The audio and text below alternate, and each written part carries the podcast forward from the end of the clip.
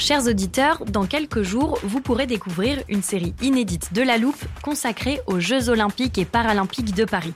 À trois mois de la cérémonie d'ouverture, on s'est demandé comment réussir ces JO. Les transports sont-ils prêts à affronter les milliers de touristes? Le dispositif de sécurité est-il suffisant?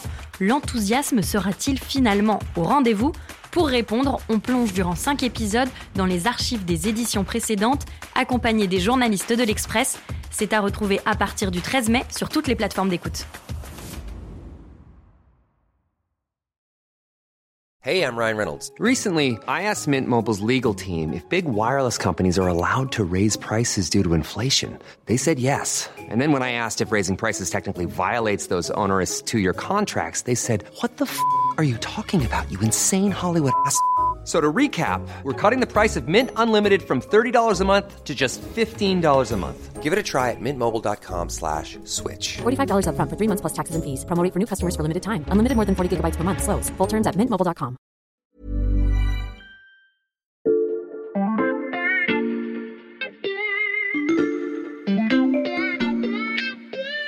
Salut, c'est Xavier Yvon. Nous sommes le mardi 3 juillet 2023. Bienvenue dans La Loupe, le podcast quotidien de l'Express. Allez, venez, on va écouter l'info de plus près. Dans les actes précédents de notre pièce de théâtre, le président Macron a annoncé sa réforme des retraites, les syndicats ont défilé 14 fois dans toute la France et les députés se sont invectivés dans l'hémicycle. Avec le 49-3 et la promulgation de la loi, on croyait la commedia dell'arte terminée, mais voilà que s'ajoute un nouveau rebondissement. La réforme des retraites, acte 4, scène 6. Le lieu, le 7e arrondissement de Paris, dans un immeuble art déco. Le personnage principal, le corps, le conseil d'orientation des retraites. En cette fin du mois de juin, il fait très chaud. Les membres du corps sont en train de finaliser leur dernier rapport dans une grande salle. Tout est calme quand soudain, l'organisme annonce que, malgré la réforme, le système des retraites français va rester déficitaire. Sur scène, les autres protagonistes débarquent de tous les côtés. Emmanuel Macron ouvre une porte à droite, les syndicats déboulent par les escaliers, les députés de gauche par la porte du fond, et les Français spectateurs sont eux médusés. Dans cet épisode de La Loupe, on vous raconte comment cette intrigue s'ajoute à l'histoire déjà bien compliquée de la réforme des retraites et comment les péripéties du corps viennent perturber le jeu du gouvernement.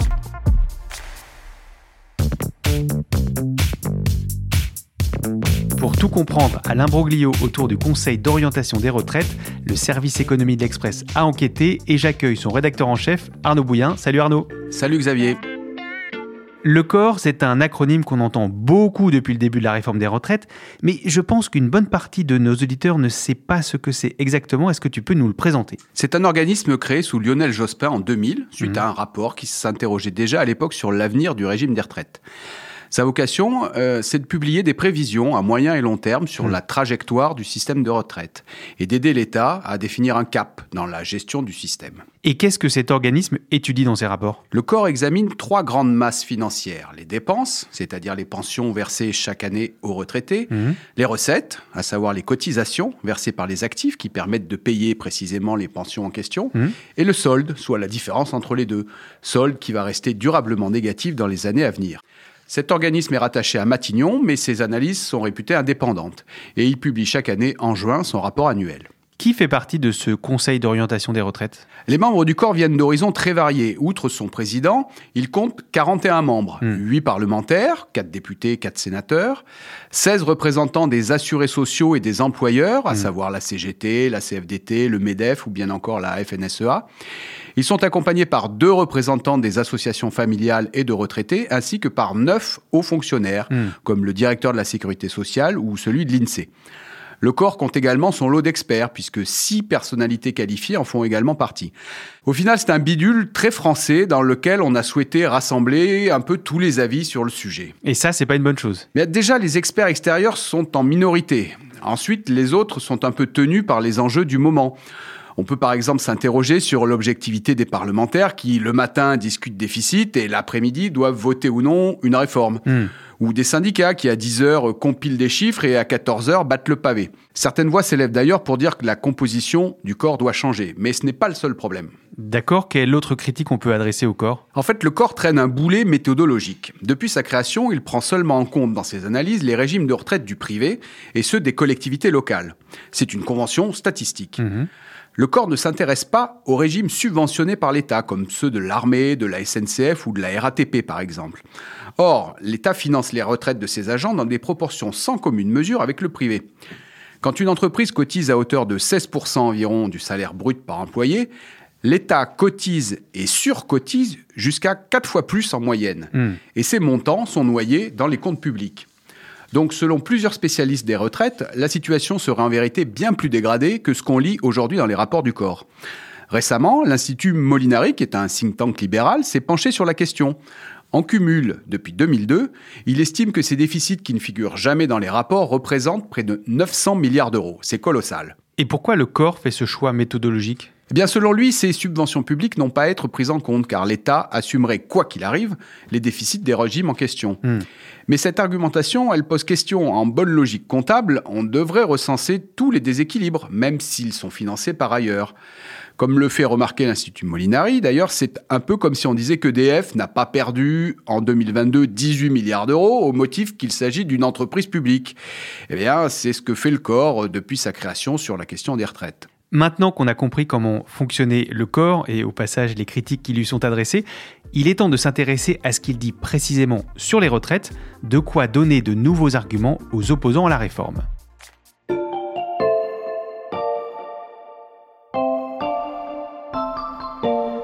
Arnaud, je suis allé voir, et les rapports du corps, ce sont des centaines de pages avec des graphiques, des chiffres, un langage très technique. En général, ce genre de publication, on en entend peu parler. C'est vrai que pendant longtemps, cet ovni politico-syndicalo-administratif est un peu passé sous les radars. Mm. Mais en fait, ces derniers mois, les notes du corps ont été disséquées et interprétées à l'infini, non pas par des experts, mais par ceux qui voulaient y lire ce qu'ils voulaient. Mhm. Il y a notamment une petite phrase prononcée par Pierre-Louis Bras, le président du corps, lors d'une audition devant la commission des finances de l'Assemblée nationale en janvier dernier. Les dépenses de, de retraite ne dérapent pas. En gros, les dépenses de retraite sont relativement stables. Hein, il y a- vous voyez qu'il y a quelques vagues. Et même à long terme, dans trois hypothèses sur quatre, euh, elles diminuent quelque peu. On imagine bien, Arnaud, que cette petite phrase, dans le contexte du débat politique autour des retraites, elle a eu des conséquences. Et oui, cette phrase a eu le don d'énerver l'exécutif en laissant entendre que la réforme n'était pas vraiment nécessaire. Emmanuel Macron, défenseur d'un texte indispensable, a été affaibli d'entrée de jeu dès le début de sa réforme. Elisabeth Borne a répliqué en disant que le corps se basait sur beaucoup d'hypothèses, ce qui pouvait nuire à la lisibilité de ses conclusions. La première ministre a même ajouté, je cite, Chacun obtient le scénario qu'il souhaite, ça a brouillé les pistes. Et ça a surtout énervé l'exécutif parce que l'opposition s'est bien servie de cette déclaration. À l'époque, elle saute immédiatement dessus pour en faire un argument choc. Et il n'y a pas de problème de financement des retraites, c'est faux, tonne Jean-Luc Mélenchon. On est très loin des éléments de langage du gouvernement. Cette contre-réforme est aussi inutile qu'injuste, embraye le patron des socialistes Olivier Faure. Marine Le Pen est elle-même au diapason. En revanche, chez les frondeurs de droite, on reste plus prudent. On vante la nécessité d'une réforme tout en rejetant la copie du pouvoir. Mais Xavier, ça ne s'arrête pas là. On avance de six mois, on passe de janvier à juin, il y a à peine deux semaines. J'ai bien retenu ce que tu nous as dit dans la présentation de l'organisme. Juin, c'est la date de publication des rapports. Exactement. Le plus récent est donc publié le 22 juin. Il prend alors en compte, dans ses projections, dans ses calculs, les effets à venir de la réforme des retraites, qui a été adoptée en avril. Et ce rapport, il pose là aussi problème. Le problème, c'est qu'il envoie un nouveau message. Le corps estime à présent que la réforme ne suffira pas à ramener l'équilibre financier en 2030. Hmm. La situation serait plus dégradée sans la réforme, reconnaît le corps, mais le déficit sera toujours là et bien là. Donc à nouveau, le gouvernement est désavoué. Oui, parce que le gouvernement s'était engagé dès le début en disant que sa réforme allait rétablir l'équilibre et sauver le système. Dans le camp macroniste, on a la victoire amère. Hmm. Maintenant, on va nous reprocher d'avoir fait une réforme pas assez dure, nous a raconté en off un responsable de la majorité. Voilà donc face à un nouveau défi, convaincre non plus du principe, mais des bénéfices budgétaires de sa réforme. En privé, le ministre de l'économie Bruno Le Maire ne décolère pas contre le corps. Le Conseil est aujourd'hui dans le viseur du gouvernement qu'il accuse d'avoir des prévisions à géométrie variable. L'opposition, elle, adapte sa communication à la tonalité des rapports. Après avoir dénoncé l'inutilité du report à 64 ans, la gauche en critique désormais l'inefficacité. Mais Arnaud, la question qu'on peut se poser en voyant la différence entre ces deux rapports, c'est Est-ce que le corps a menti? Alors non, le corps n'a pas menti. Ce que Pierre-Louis Bras a dit, les dépenses de retraite ne dérapent pas, n'est pas faux. Il se trouve que depuis pas mal d'années, les dépenses sont plutôt stables. Les pensions des retraités n'augmentent pas. Sauf que Sauf que les recettes, elles, baissent. Hmm. À force de faire des épisodes de la loupe sur les retraites, Xavier, tu sais qu'on a de moins en moins d'actifs pour cotiser. Oui, je sais. Je te rappelle quelques chiffres. Il y a 30 ans, 4 cotisants pour un retraité. Mhm. En 2000, 2 pour 1. Aujourd'hui, 1,7 pour 1. Et en 2030-2040, 1,2 pour 1. C'est mécanique, c'est un phénomène démographique. Il y a eu les baby-boomers, mais ensuite la France a fait moins d'enfants. Et pour ne rien arranger, le corps reconnaît lui-même que dans son rapport de 400 pages, il peut y avoir des incertitudes. On peut aussi s'interroger sur l'utilisation des chiffres du corps. C'est vrai, des syndicats hyper mobilisés ont pris les hypothèses les plus favorables. On a parlé à Jean-Pierre Levade, un ancien haut fonctionnaire et spécialiste des politiques publiques, qui considère lui que l'État a dissimulé les vrais chiffres, ce qui est incompréhensible selon lui. Autrement dit, tout le monde a choisi de raconter ce qu'il avait envie de raconter en fonction de son intérêt. Mais finalement, cet épisode, il interroge sur quelque chose de plus profond, notre rapport au débat sur le serpent de mer que sont les retraites.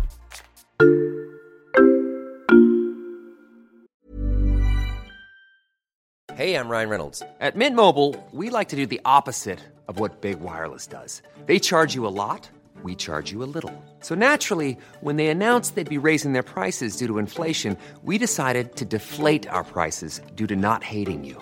That's right. We're cutting the price of Mint Unlimited from $30 a month to just $15 a month. Give it a try at mintmobile.com slash switch. $45 upfront for three months plus taxes and fees. Promo rate for new customers for limited time. Unlimited more than 40 gigabytes per month. Slows. Full terms at mintmobile.com.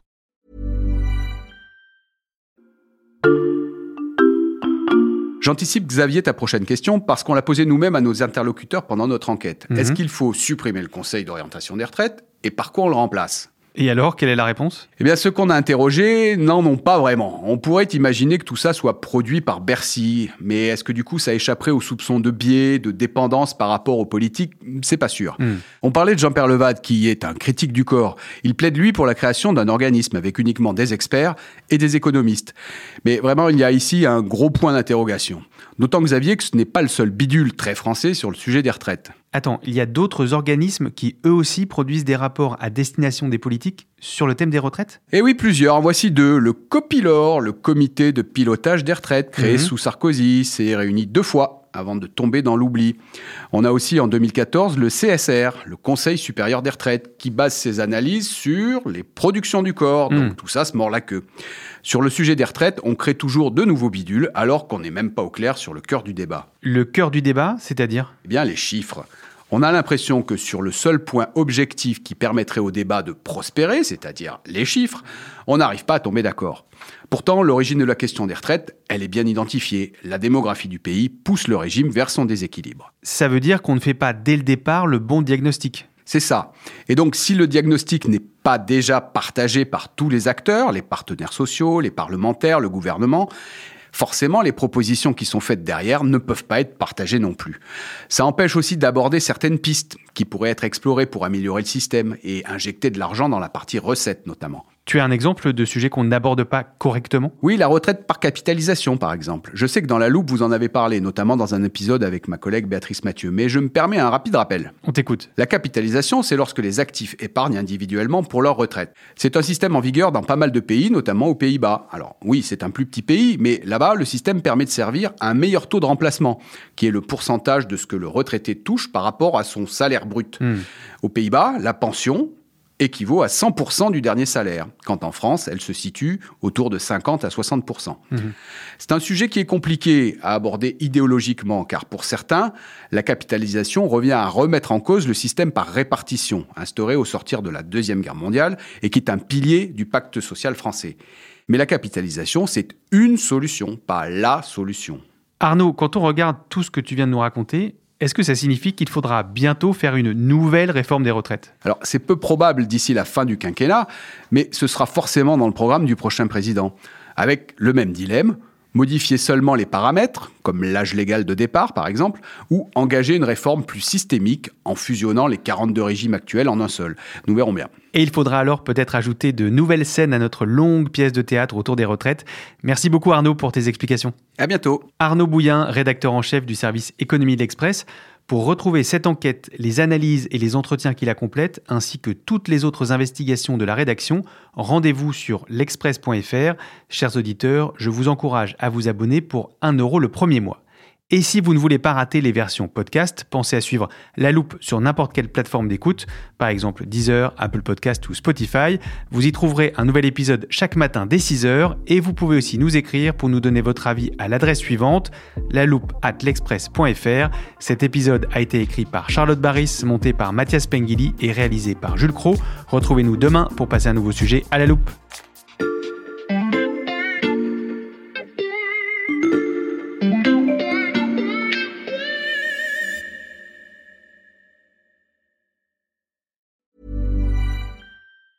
Planning for your next trip?